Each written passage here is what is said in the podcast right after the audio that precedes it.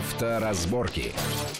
Приветствую всех в студии Александр Злобин. Это большая автомобильная программа на радио Вести ФМ. Как всегда, обсуждаем главные автомобильные новости, события и явления и все то, что волнует нашу 60-миллионную аудиторию, армию российских автолюбителей, то, о чем они спорят между собой. В некоторых важных таких вещей, спорных, попытаемся разобраться с нашим сегодняшним гостем. Это автоэксперт, автогонщик, испытатель автомобилей и одновременно замглавного редактора портала auto.mail.ru Юрий Урюков. Юрий, приветствую вас в нашей студии. Не Здравствуйте. Ну, гонщик, гонщик, да, испытатель, испытатель, поэтому тебе и вопросы. Самая смешная тема, конечно, и приятная, наверное, для, для многих автолюбителей, для большинства, это поступившее на минувшей неделе разъяснение МВД, что отнюдь не нужны будет знак шипы клеить, да. Э, ну, мало того, что мы там еще их искали, там покупали там за какие-то деньги и так далее, по весне э, проблема возникла в том, как их снять, чтобы потом не очищать стекло от этого. Хорошие, дорогие хорошо снимались. Дешевые э, снимались плохо, рвались, остатки, обшметки, очень все такое. Но если говорить серьезно, когда это дело вводилось, ГИБДД, МВД говорили, что это очень важно, чтобы следующий за тобой водитель знал, что у тебя шипованные колеса, и на скользкой дороге ты остановиться можешь быстрее, чем ты можешь ожидать, и, соответственно, может быть э, ДТП происходить. Вот. И вот на минувшей неделе, вот я хочу понять, э, что из, из этого правильно с точки зрения действительно реальных испытателей. В настоящее время, цитируется вот представитель МВД, динамические характеристики движения транспортного средства в значительной мере определяются иными факторами конструкции транспортного средства, степени его загруженности, наличием современных электронных систем, способствующих торможению торможению, стабилизации, и другое говорится в документах. И таким образом установка указанного знака на транспортном средстве не позволяет иным участникам движения однозначно судить о вероятном характере его движения, особенно, там, сказать, когда неоднородное покрытие. Оставим в стороне то, что кто-то наварил на этом деле больше двух миллиардов рублей, так посчитали досужие журналисты, даже по 30 по 50 рублей за знак это 2 миллиарда кто-то поднял, но не в этом дело. На самом деле это вот что правильно? То, что было в прошлом году, когда это вводили, или вот то, что с точки зрения действительно опыта испытания автомобилей? Ну, понятно, конечно, сцепление с дорогой – это ключевой фактор, который обеспечивает у нас безопасность. Это и разгон, и торможение, особенно зимой, естественно, по, скользко, по, скользкому покрытию, по скользкой поверхности. Но, естественно, вот эта вся история со знаком, когда гаишники бросили штрафовать автовладельцев за отсутствие э, этой наклейки, это, конечно, на мой взгляд, бред и похоже больше на какую-то, не знаю, сказку, такой фарс. Ну, потому что понятно, что это все тянется с советских времен, когда были все сезонные шины, никому туда удавалось вдруг найти шипованный, или там шиповать даже кто-то сам это пытался делать. И тогда, естественно, потому что разница, по сути, между летними э, колесами и зимними шипованными была колоссальная при торможении на льду, на снегу, неважно, на любом скользком покрытии. Поэтому Конечно, тогда это было оправдано. Сейчас, когда у нас... Но тогда не было идеи э, лепить шипы. Конечно.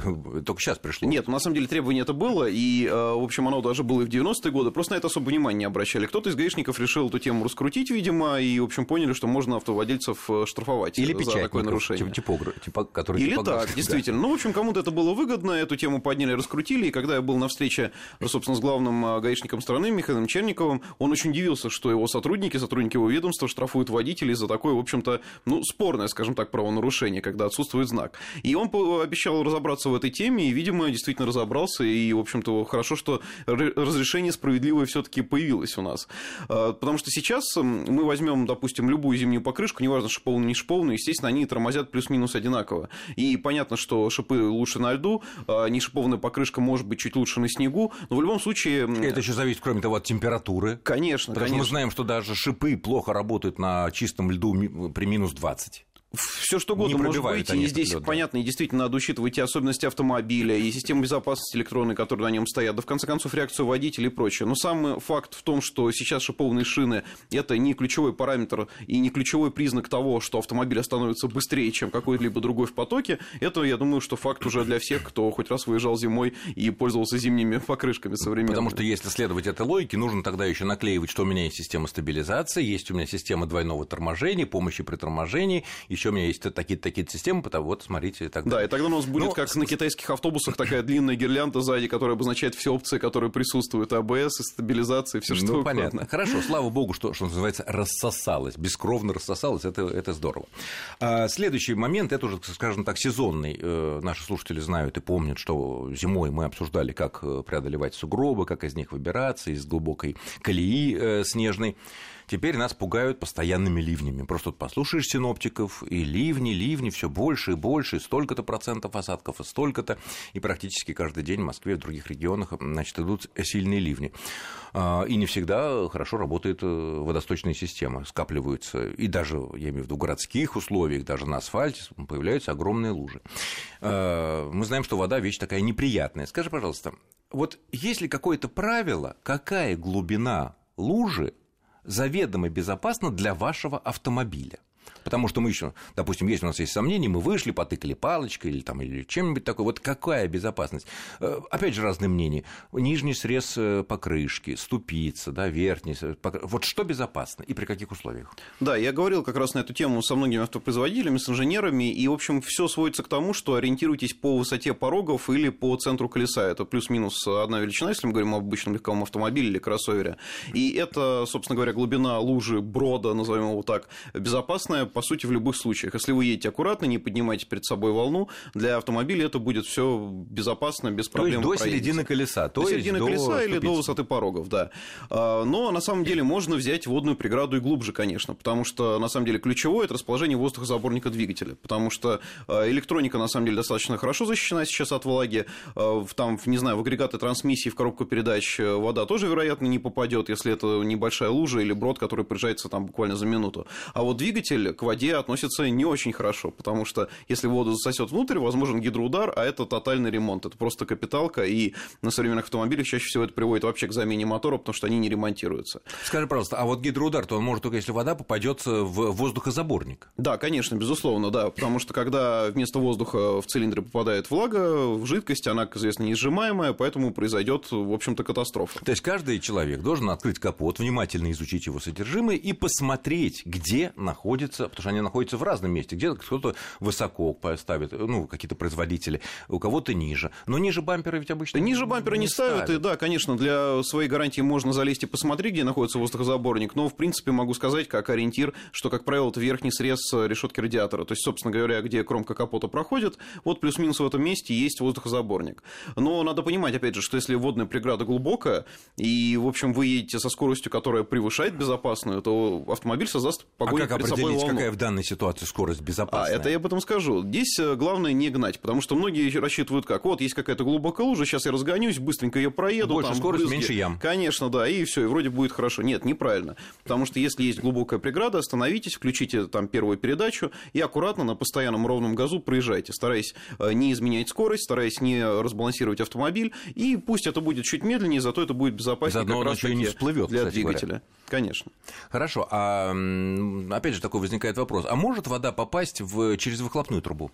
О, Ведь если... она-то у нас в любом случае окажется под водой во многих окажется случаях. под водой, не надо этого бояться. Когда двигатель работает, ничего внутрь не зальется. Мы даже во внедорожных гонках, когда машины сидят, в общем-то, по крышу, можно сказать, в воде, и если двигатель работает, то ничего с ним не будет. Вот если двигатель заглушить, и вода действительно зальет всю систему, то, возможно, проблема с запуском, потому что вода будет просто препятствовать выходу э, отработавших газов, и, соответственно, двигатель не сможет... То есть, означает, надо стараться сделать все, исключить любую возможность того, что ты заглохнешь в луже, и и тогда вода попадет да, в именно поэтому, трубу, поэтому... зальется тебе в резонатор, в глушитель, и там уже возможны всякие проблемы. Да, это прежде всего касается, конечно, владельцев автомобилей с механической коробкой передач. Именно поэтому я говорю, что не нужно суетиться. Нужно вдуманно преодолевать это препятствие. Как, а почему с, авто... с механической? Потому что автомат меньше шансов заглохнуть. На самом деле шансов заглохнуть практически нет, потому что если мы говорим об асфальтовой дороге, где лужа может быть глубокой, но при этом без каких-то огромных ям на дне или что-то там, каких-то других препятствий, то автомобиль даже на холостом ходу, он, принципе, ее преодолеет. А, поэтому заглушить автомобиль с автоматом, это надо будет очень сильно постараться. Ну, на холостом, не холостом, но чуть-чуть подгазовывая. Хорошо. Вот ты говоришь опасаться волн, которые могут набегать на капот и проникнуть в нашу э, воздухозаборную систему. А ведь разве мы можем создать перед собой волну? Я так понимаю, что волна опасна, когда нас какой-нибудь ухарь на высоком, там, не знаю, джипе слева или справа обгоняет, мы попадаем, и он окатывает нас действительно волной, которая доходит чуть ли не до лобового стекла, и тут мы можем поймать, конечно, этот гидроудар. Но ну, против этого мы ничего сделать не можем. Ну, ну, не повезло, оказались, вот кирпич упал вот на нашу машину, что называется.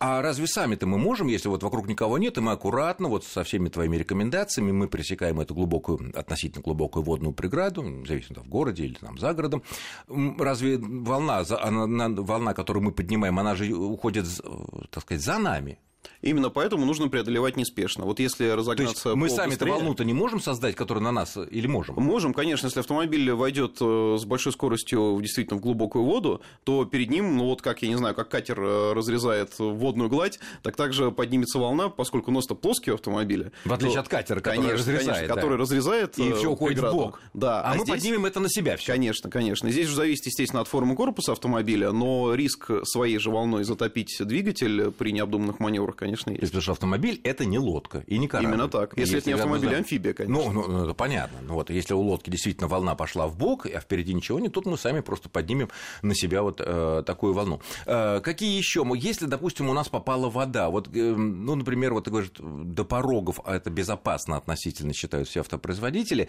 а если, допустим, все таки вода попала, так сказать, э, внутрь автомобиля, надо высушивать или что? И вот э, как? Вот, да, обязательно здесь... Или надо в сервис поехать посмотреть? Вот что, если, допустим, нет, понятно, если у нас запищал приборная доска, желтые, красные там лампочки, check-engine там, и так далее, и, конечно, едем, проверяем, смотрим и надеемся на лучшее. А если, ну, вроде бы ничего нет, вроде все нормально, ну, надо что-то делать? Надо, да. Если действительно вода попала в салон, есть такие подозрения, можно просто рукой дотронуться до напольного покрытия и попробовать, собственно говоря, сухое оно или влажное. Если влажное, вот это вот плохой признак, потому что я сказал ранее о том, что электроника защищена от влаги, но, естественно, эта защита не может длиться вечно. Понятно, что если электронный блок или провода находятся все время во влажном состоянии, во влажной среде, рано или поздно потеряется контакт, начнется гниение, ну, все что угодно. Потеряется начнет... контакт там, там, где он должен быть, и возникнет там, да, где его быть не должно не а это значит короткое замыкание и всякие Да, это вот неприятные последствия. Кроме того, само вот это вот влажное напольное покрытие, оно имеет свойство гнить, а это все. Это и неприятный запах в салоне, да, запах это, в общем-то, и плесень, и никому не хочется, естественно, находиться в этой ситуации. Поэтому здесь надо сушить. При этом э, в самых запущенных случаях приходится даже салон разбирать. Это если действительно машина вот долго простояла, там, ну не мокрая. то, что под водой, а мокрая, мокрая. Да, скажем так, когда вода э, ее долго обрабатывала. Поэтому, да, обязательно относитесь к этому внимательней. И если, например, э, вот многие на лето уезжают куда-то в отпуск или в командировку, приезжают, а после ливня вот машина стоит действительно в огромной луже, вот прямо по пороге. Если это произошло не в движении, а вот так вот на стоянке, и есть подозрение, что длительное время машина находилась э, в водной вот этой вот среде, то лучше поехать и поменять масло в трансмиссии, там, в коробке передач или у внедорожников это в мостах, там, э, в главных парах, потому что в общем-то, вода все равно проникает внутрь через все уплотнения, и смазка такая уже не сможет работать эффективно. Лучше потратиться, но все-таки. Ну, то есть не то, что она работать не будет, но работать больше будет. будет риска. Собственно говоря, владельцы внедорожников это прекрасно знают, потому что в инструкциях написано всегда при э, выездах на бездорожье, преодолении водных преград после бродов, э, лучше желательно рекомендуется заменить э, масло вот в таких вот трансмиссионно-критичных местах. И, в общем-то, легковой автомобиль, естественно, не исключение. Ну, ведь это не дешевое, ни само масло, ни работа. Безусловно. заменять в коробках в раздатках масла это вещь такая. Да, ну, здесь есть... решать уже владельцам, но надо понимать, что такой риск есть. Еще такая э, существовала еще советских времен, так сказать, э, что называется, отцы нам и деды передали такое, что после такой водной преграды необходимо сушить тормоза. Понятно, тогда были барабанные тормоза с непонятно какими асбестовыми или неасбестовыми накладками на э, вот этих тормозных системах. Современные тормоза, которые в основном уже дисковые, к этому относятся или... Конечно, относятся, потому что, понятно, когда поверхности трения влажные, коэффициент сцепления падает, и и затормозить э, сложнее уже. Но здесь э, надо понимать, что современная электроника иногда мудрее водителя. Например, современные системы стабилизации, SP, э, у них есть функция просушки тормозов. Когда электроника понимает, что, например, включены дворники, стеклоочистители на высокую скорость, это говорит о том, что у нас сильный на улице, дождь. скорее да. всего, сильный дождь. И что ЕСП это понимает? Да, периодически ЕСП поджимает сама колодки к дискам и тем самым их прогревает, снимает водяную пленку, и водитель этого даже не чувствует. Он не думает, что тормоза срабатывают. На самом деле происходит вот такой вот процесс самоочищения. Но при этом торможения не происходит. То есть э, Абсолютно современных, так. ну, все равно, может быть, для перестраховки стоит несколько раз легонько да, нажать на тормоз. Такое, это не но будет, умные да. машины, как выясняется, делают теперь за нас это все. И вообще об умных машинах, насколько они умные, насколько они более долговечные по сравнению со старыми машинами, более простыми, о чем ведутся постоянные споры в интернете. Это наша постоянная рубрика с разными экспертами. Мы обсуждаем. Мы поговорим в том числе а, в следующей части нашей программы после очень короткого перерыва. Не отключайтесь. Авторазборки. Авторазборки. Итак, мы продолжаем нашу большую автомобильную программу на радио Вести ФМ. В студии Александр Злобин и Юрий Урюков. Следующая тема, которая вот возникла на минувшей неделе, это, как э, сказать, неудивительно, бензин. Бензин показывает э, рекордные темпы роста за последние дни, и это подтверждают данные э, Росстата, официальные данные. Так сказать, процент роста за неделю был довольно большой, там уже обычно бензин больше 41 рубля, 43, 44, 45, 95 и так далее, и так далее, и так далее. Понятно, объяснение это, этому есть, что нефть растет, к нашей радости нефть растет, и поэтому темпы роста бензина, наверное, да, вырастают ну, тоже довольно быстро, увеличиваются. Ну, справедливости ради надо сказать, когда нефть падала, бензин у нас, цена на бензин тоже росла. Да, но, но, не, так. но не быстро, но не быстро, но не быстро, в отличие от западных стран, где э, это как-то коррелируется. Хотя, опять же, справедливости ради стоит отметить, что э, и тогда, и сейчас в Европе бензин стоит в 3, а то и в 4 раза дороже, чем у нас. Ну, если перевести наши рубли в евро там, и так далее, и так далее. Америку брать не не будем, это там особая ситуация. В этой связи все чаще в интернете и, так сказать, везде люди начинают обсуждать все-таки тему экономии бензина. Как это было в начале 70-х годов, когда резко подорожал бензин в США, он стоил, там, я не знаю, 3 копейки за там, ведро, а потом стал стоить, там, я не знаю, там, 3 доллара. И вот японцы пришли экономичные, маленькие, все вот эти огромные дефорсированные американские шестилитровые двигатели, которые жрали немеренное количество бензина, так сказать, э, э, так сказать вокруг э, АЗС только ездить. Вот перешли на маленькие японские экономичные машинки, которые, как говорят, только нюхают бензин, они его не потребляют.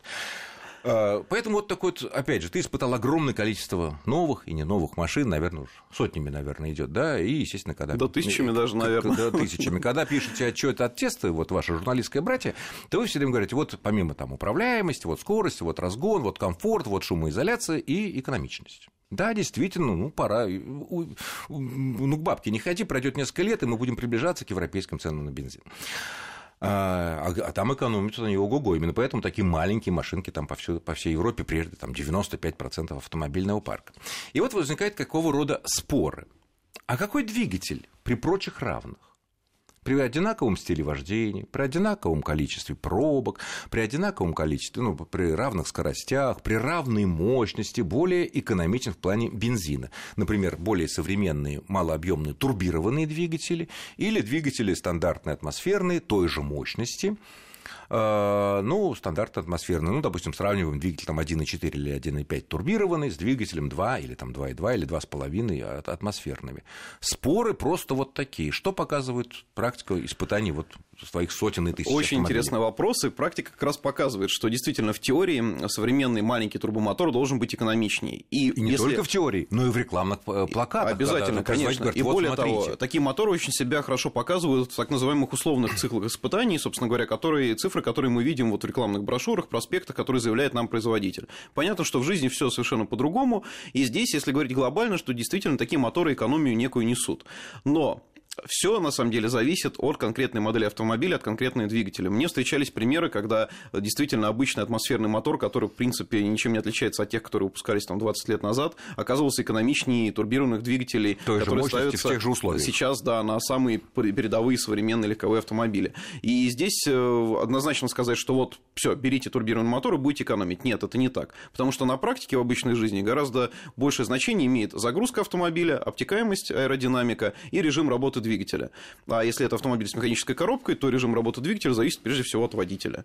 Как он переключает передачи, насколько сильно раскручивает мотор, вовремя переключается или нет. И вот эти факторы гораздо большее значение оказывают на реальный расход топлива, чем конструкция двигателя вот, теоретически. И чем все эти так, заявления рекламы о том, что вот это турбированный, поэтому мы такие-то. Хорошо, тогда следующий коробка. А какая, опять же, какие коробки в целом, при прочих равных условиях, которые мы уже перечислили, э, могут считаться более экономичными. Какие у нас коробки есть? Механическая стандартная коробка, есть робот, ну, так сказать, роботизированная механическая коробка, роботы разного типа, есть продвинутые, кстати, есть роботы простые, есть роботы продвинутые типа DSG там, или PowerShift и так далее. Э, и э, стандартная гидромеханическая коробка, опять же, зависит ли это от числа ступеней, потому что раньше были там 3-4 ступки, сейчас уже там 6-7 стандарт, а уже ведущие производители автолюбители хвалятся, что у нас уже 9 ступеней, так сказать, а это экономит и так далее. Вот. Ну и любимый или нелюбимый многими вариатор. Опять же, можно как-то вот сказать, что вот при прочих равных вот такой тип коробки будет экономнее по бензину? Или, опять же, Опять же, в теории можно сказать, да, действительно, старая добрая механика – это наивысший КПД, это, по идее, лучший вариант с точки зрения экономии. Но надо понимать, с механикой тоже надо грамотно обращаться. Подожди, подожди, вот тут я сразу да. поспорю, ты говоришь, ведь механика, она что, если мы едем, ну, на механике, да, у нас все время искушение задрать обороты. Вот, об этом на 3, 4, 5 тысяч оборотов, если это у нас бензиновый двигатель, и, соответственно, мы как бы и самый большой расход бензина здесь. Если есть, вы посмотрите на свой вот указатель мгновенного расхода бензина, там вполне себе на небольшой машине может доходить и до 30 литров, да, до 35. Мгновенный расход может, Мгновенный да, расход топлива, да. да. А это большие деньги, между прочим, теперь сейчас уже. Э, тогда как автомат, если мы едем в стандарт, любой автомат, да, если мы едем в стандартном режиме, не в ручном режиме, когда мы хотим погонять, разогнаться, что-то испытать, а вот в стандартном режиме едем там тихонечко, так сказать, газуем, э, он у нас все таки переключится. Ну, это 3 на 3, на 3,5 тысячи оборотов, реже там на 4. Поэтому тут спорно. Об этом, ну, здесь э, спорно именно с точки зрения практики. Об этом я и хочу сказать. Потому что механика это что? КПД обычные зубчатые передачи 0,98, 0,99. В принципе, это очень высокий показатель. Но здесь все зависит от водителя. Действительно, если даже где-то вот дать там, не знаю, маленькую ошибку, не вовремя переключиться, что-то там газ не отпустил, там сцепление поздно там отпустил, что-то еще произошло, все это сказывается на расходе. Именно поэтому сейчас современные роботизированные коробки, вот, например, когда СГС с двумя сцеплениями, и современные автоматы в том числе, они иногда переигрывают механику по экономичности, потому что даже профессиональный испытатель не может управляться с механической коробкой так, как сейчас это делает электроника с автоматической коробкой. И здесь, эм, да, опять же, нам часто преподносят, что робот экономичнее, потому что он построен на основе механики, там меньше потери и так далее. Но это не так, потому что современные автоматы, у них действительно растет количество передач, растет причем механические автоматы. Да, конечно, стандартные, стандартные гидромеханические автоматы, потому что устраняют тем самым вредное влияние гидротрансформатора, устройство, которое преобразует крутящий момент, но чем сильнее оно его преобразует, тем ниже КПД у этого узла. Именно поэтому появились э, многоступенчатые коробки, появились блокировки трансформатора, которые срабатывают, вот только автомобиль тронулся, все, гидротрансформатор фактически исключается из работы, и момент крутящий идет напрямую от двигателя уже на планетарные ряды трансмиссии. Поэтому современные автоматы, они действительно э, а могут брать, быть экономичнее а если механики. брать простой э, автомат такой пяти или шестиступенчатый, который все-таки сейчас пока еще большинство, и сравнивать его, например, вот с продвинутыми роботами из двух сцеплений, да, как правило, здесь автомат, конечно, проиграет, потому что, ну, все-таки надо понимать, что конструкция 4, 5, 6, даже 6 ступенчатых коробок это, в общем-то, 90-е годы, и тогда еще не было, может быть, даже не то, что забота об экономии, а такой, такого колоссального Эко- прогресса техники. экологии. Конечно, да, который позволил бы применять э, современный экономичный автомат уже на серийных массовых автомобилях. Поэтому, да, конечно, старые коробки передач автоматически, они однозначно проиграют в экономичности и механике и роботах. Мы не говорим пока про долговечность естественно. А, и тем более, что многие коробки на многих моделях люди, вот, ну, стандартные 5-6 ступенчатые коробки, люди ругаются на то, что для того, чтобы машина, ну, как бы поехала, как они говорят, да, чтобы она какой-то был эффективный разгон, ну, в рамках правил, естественно, все, э, нужно так надавить тапку, что у тебя газ, что у тебя взлетают уже обороты за 4000, вот, ну, умная автоматика под тебя подстраивается, но, пожалуйста, я не буду переключаться, так сказать, от тебя на 3000 сбрасывать на э, повышенную передачу 4,5, и тут мы имеем мгновенно мгновенно расход там 30-40 э, Да, в том числе и поэтому, да. И многие, на самом деле, не понимают, что с автоматом тоже надо правильно обращаться. А, вот, например, на старых коробках иногда как раз-таки вредно вызывать режим кикдаун, то есть попытку сбросить несколько передач вниз, чтобы обороты взлетели и поехать динамичнее. Нет, на самом деле не всегда это правильно. Нужно с газом обращаться прогрессивно, чтобы электроника успела сработать. И, может быть, если хватит эластичности двигателя, вытянуть в пределах одной передачи, чтобы избежать лишних переключений и, опять же, взлет оборотов в неэкономичную зону. А, поэтому надо свой автомобиль чувствовать, понимать его и, в общем-то, прислушиваться а на вариатор, таких режимах. который вот говорит, вот бесступенчатая трансмиссия, разгон, как у троллейбуса, плавный, ровный, наиболее КПД. Это, опять же, городская легенда или все таки в плане экономии топлива здесь есть Вариатор э, очень сложная история, потому что, с одной стороны, в теории, опять же, это самая идеальная трансмиссия вообще. Ну, потому идее, что, да, да, можно выставить идеальные с точки зрения экономичности обороты двигателя, и вариатор будет их там всегда поддерживать. Но это не так, потому что трансмиссию и двигатель надо чем-то связывать. На механической коробке это сцепление, у автомата это, собственно, гидротрансформатор. Э, так вот, вариатору нужно тоже такое устройство. И очень часто это тот же самый гидротрансформатор, который устраняет все преимущества вариатора. Поэтому сейчас вариатор ну, используется крайне редко. Да, есть марки, которые до сих пор его не, ну, применяют. много, наоборот, многие ставят, которые раньше не ставили. Э, ну, на самом деле их становится меньше, потому что, да, Subaru есть, который активно ну, продвигает эту трансмиссию. раньше не ставила на те же